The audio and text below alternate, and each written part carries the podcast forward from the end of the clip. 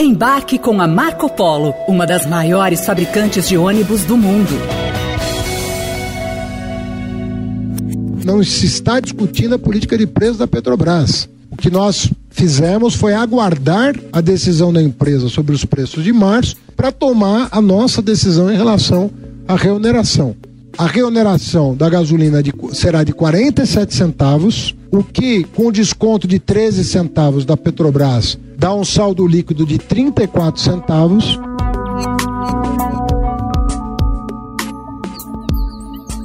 O governo definiu e o brasileiro já sente no bolso, desde ontem, o aumento dos combustíveis nas bombas. Essa questão, conforme a gente já tratou aqui no podcast, gerou ruídos dentro do governo. A ala política, preocupada com o impacto na imagem do governo, queria que Lula mantivesse a desoneração dos impostos federais sobre a gasolina e o etanol. Mas a equipe econômica batia na tecla que a perda de receita de cerca de 30 bilhões de reais era ruim para as contas públicas. A medida vem ao encontro com o desejo da área econômica do governo de reduzir a taxa de juros. Esta medida tomada ontem pelo presidente Lula com muita sabedoria resgatou a arrecadação e distribuiu o ônus da medida pelas petroleiras exportadoras, pela Petrobras que tinha espaço no PPI para baixar o preço da gasolina. O que na ata consta é esta medida contribui para a política desejável de redução do juro. Se vai reduzir ou não, quando vai reduzir, é papel da autoridade monetária no próximo Copom dizer.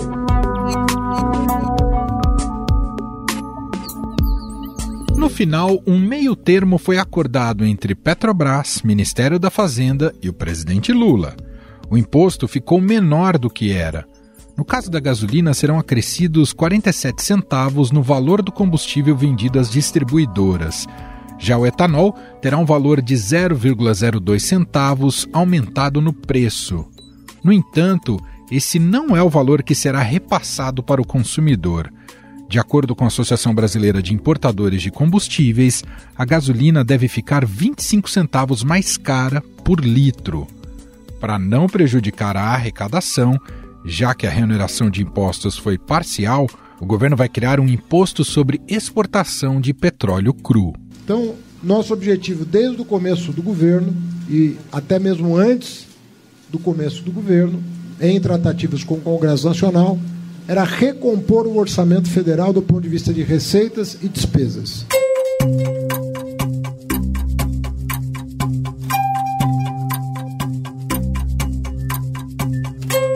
Em nota, o Instituto Brasileiro de Petróleo e Gás disse que a taxação pode impactar a competitividade do país a médio e longo prazos. Os únicos combustíveis que vão permanecer sem a cobrança de piscofins são o diesel, gás veicular e o querosene de aviação. O diesel ele está desonerado até o final do ano. Portanto, o preço do diesel deve cair. E o diesel tem um impacto muito importante na cadeia produtiva. Então você tem um impacto importante na distribuição de mercadorias, no transporte intermunicipal, e isso tem um impacto positivo sobre a inflação. Como os combustíveis fazem parte do orçamento de grande parte das famílias brasileiras, a volta dos tributos deve causar impacto nos índices de inflação. A Fundação Getúlio Vargas calcula que a inflação deve subir 0,55% já em março por causa da reoneração.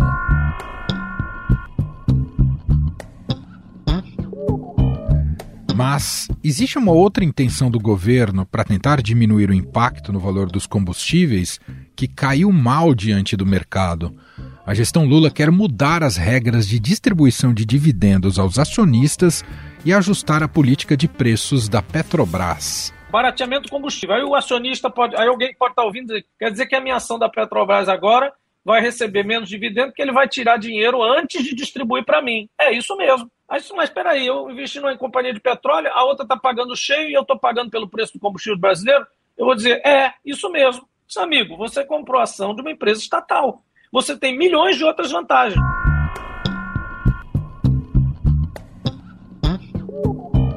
O mercado recebeu mal essa notícia porque ela pode afastar investidores em ações da petroleira.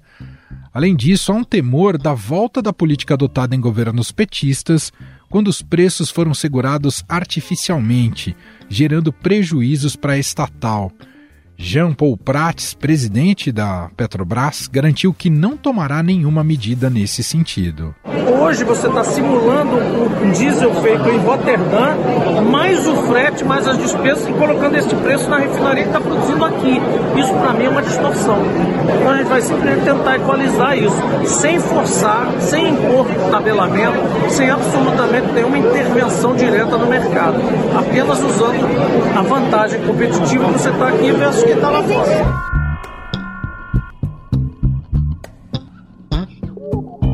Afinal, qual é o real impacto para os consumidores com a volta dos impostos dos combustíveis? O que essas decisões do governo podem refletir na nossa economia e na pressão inflacionária? Para conversar com a gente sobre este assunto, convidamos André Brás, que é coordenador do Índice de Preços ao Consumidor do Instituto Brasileiro de Economia da Fundação Getúlio Vargas, o FGV IBRE.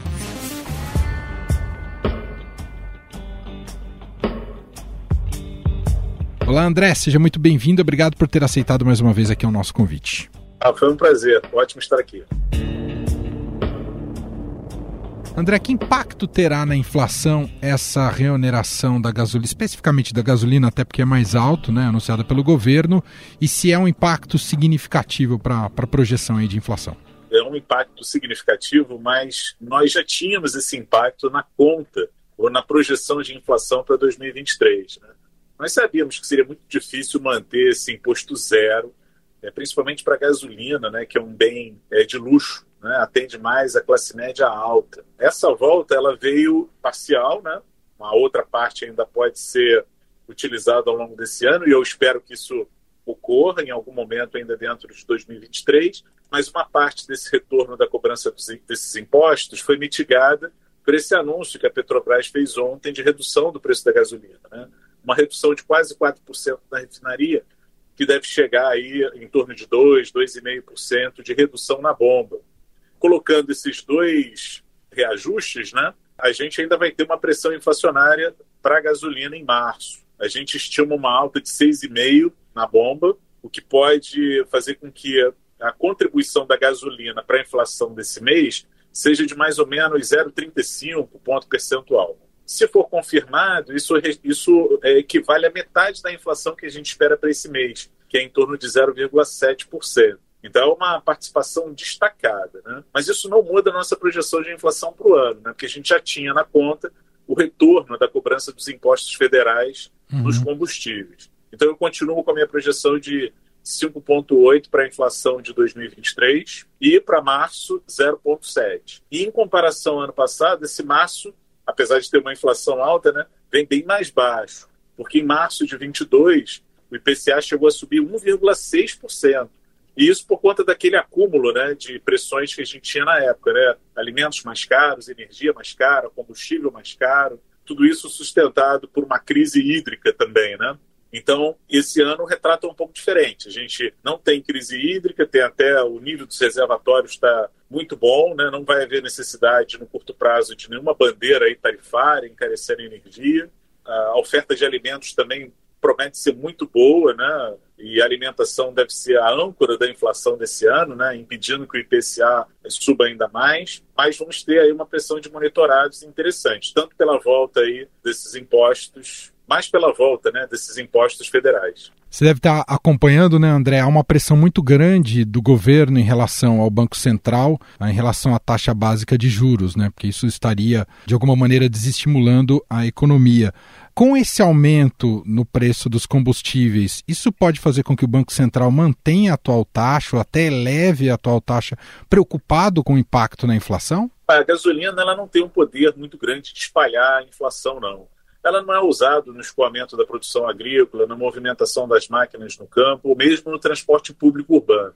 Isso tudo fica a cargo do diesel. E o diesel vai seguir aí desonerado por um tempo, né? Então, atenção com o diesel é fundamental para que essa inflação não se espalhe, porque o diesel é custo. Então, ele encarece frete, encarece o alimento que a gente compra nos grandes centros. Encarece também a geração de energia, encarece o transporte público urbano. Aí é a inflação na veia e ela acaba nos preocupando. O peso do diesel no IPCA é pequeno, mas o efeito indireto que ele traz é muito grande. É aí que a autoridade monetária tem que ter atenção. Né? Mas para a gasolina afeta mais a classe média alta, é um bem de luxo, atende basicamente a quem tem carro. Então isso não chega a gerar assim, uma pressão inflacionária em outros segmentos. Então é um efeito que fica contido nele mesmo. E eu acho que a estratégia de juros vai ser mantida, que a atenção da autoridade monetária é com a pressão inflacionária que ainda se acumula entre serviços, entre bens duráveis, né? e que eu acho que vai ser realmente reduzida ao longo desse ano, né? principalmente no segundo semestre. Então, lá no início do segundo semestre, a gente vai ter uma, uma boa noção, pelo comportamento desses preços de serviços e duráveis, de como a autoridade monetária, de como o Banco Central pode conduzir juros. Né? André, como é que você observou a decisão de zerar os tributos em relação aos combustíveis? Foi uma decisão necessária, dado o contexto, né, principalmente relacionada à guerra na Ucrânia, ou foi uma medida meramente eleitoreira e artificial? Eu acho que foi um peso muito grande para a medida eleitoreira e artificial até porque comprometeu uh, aquilo que já vinha comprometido desde o ano passado, que são as contas públicas. Né? A atenção ao gasto público era necessária, né? mas a corrida eleitoral foi muito acirrada né? e isso foi uma arma potente, porque é, mexeu com a inflação, né? mas não mexeu com a inflação de todos, mexeu com a inflação dos mais favorecidos, né? melhora a condição de vida daqueles que têm proteção do processo inflacionário. Né? Quanto mais rico, mais acesso a investimentos, ao mercado financeiro o indivíduo tem. E isso ajuda a se proteger da inflação. Agora, o mais pobre, não. Para ele, que não tem acesso ao sistema financeiro, acaba se, se prejudicando mais no contexto de preços mais altos. Né? Então, para mim, tem um peso muito grande aí a corrida eleitoral. Quer dizer, faz sentido essa lógica, em tese, uma herança maldita que esse governo herda do governo anterior. Com certeza. E parece que o problema é todo do governo eleito. E não é. Uhum. Né? Esse problema não nasceu em janeiro. Ele nasceu no segundo semestre do ano passado, quando começou esse movimento aí de redução de imposto, né? zerar os impostos federais, diminuir o ICMS, tudo isso em cima daquilo que pressionava e espalhava a inflação no ano passado. Né? Energia custo para vários segmentos é, industriais e de prestação de serviço, e uh, o diesel, né, é, era, que também subiu muito de preço, é, também era super estratégico e super importante. Então, diminuindo preços, esses preços de maneira artificial, você também diminuía as tensões inflacionárias, mas você comprava uma dívida para o futuro. O ICMS, que é o imposto estadual, já começa a voltar em algumas cidades. Né? Salvador já tem lá o ICMS que tinha pré, na pré-pandemia. Né? E outras cidades do país que têm uma arrecadação mais frágil, né? também podem recorrer a isso ao longo de 2023. E isso é um problema, porque à medida que a energia fica cara, pela volta do ICMS ao patamar antigo, isso é custo para vários segmentos, né? Então isso volta Sim. a criar uma pressão inflacionária. Então é uma herança maldita. Cenário externo ainda é um fator que desestabiliza e pressiona a inflação, André? Tem riscos, né? Mas eu acho que grandes economias estão vivendo uma pressão inflacionária maior nesse momento. Estados Unidos, Reino Unido, Europa. E o mesmo remédio que se aplica aqui se aplica lá nesses países, que é o aumento de juros. Né? Por isso, a gente espera uma demanda enfraquecida, né? um enfraquecimento gradual de demanda em alguns desses países, principalmente ali na Europa. Né? E isso pode ajudar a manter preços de commodities estáveis. Né? E a gente já vem observando isso no nosso índice de preço ao produtor, no IPA da FGV, uma redução forte no preço de grandes commodities, né? que se sustenta por uma demanda mais fraca, né? por uma expectativa de crescimento menor dessas economias.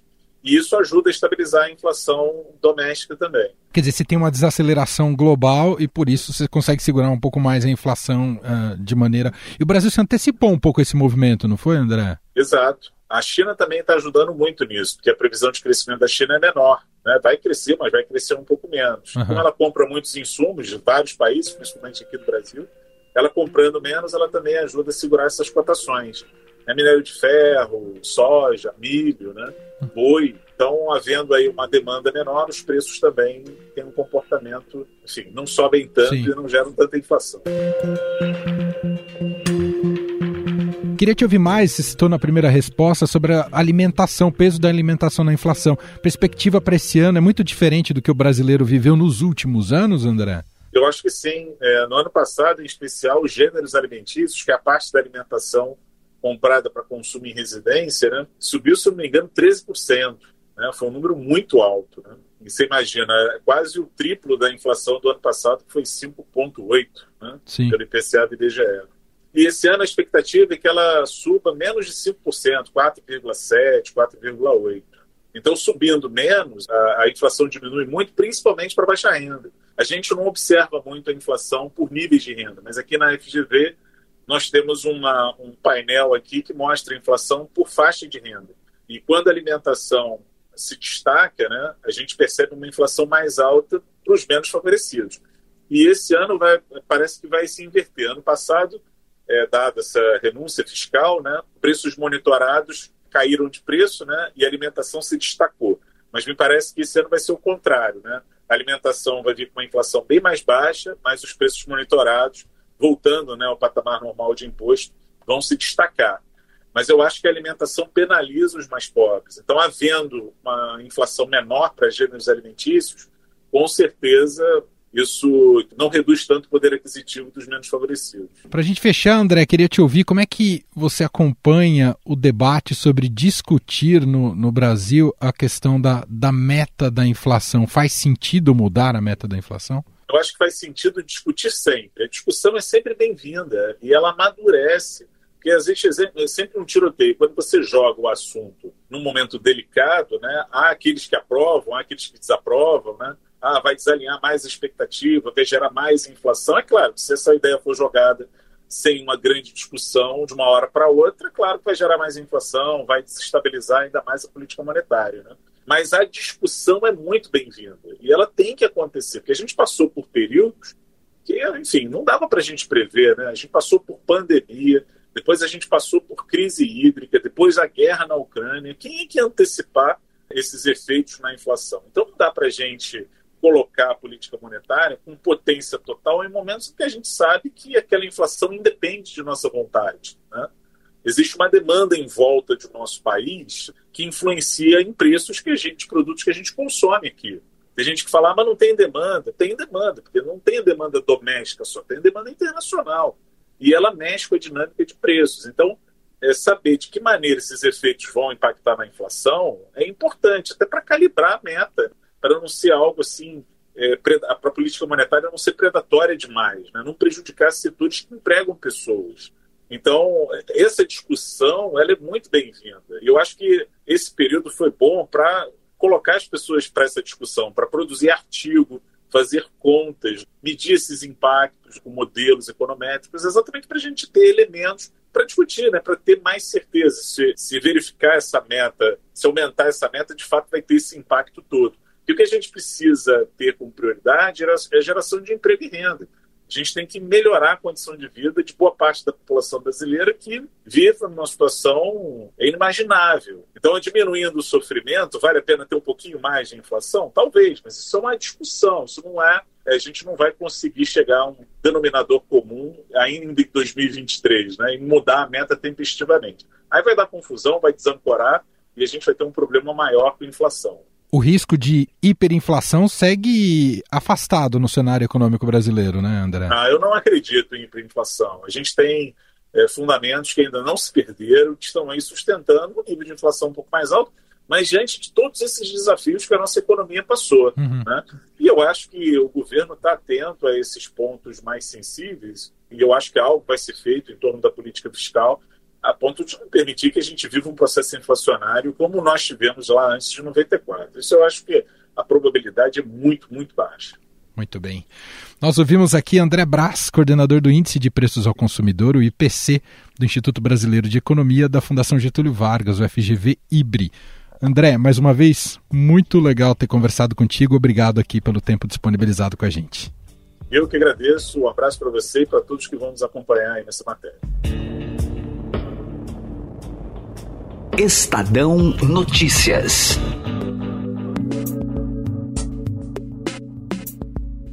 Este foi o Estadão Notícias de hoje, quinta-feira, 2 de março de 2023. A apresentação foi minha, Emanuel Bonfim. Na produção, edição e roteiro, Gustavo Lopes, Jefferson Perleberg e Gabriela Forte. A montagem é de Moacir Biasi. Escreva para a gente no e-mail podcast@estadão.com. Um abraço para você e até mais.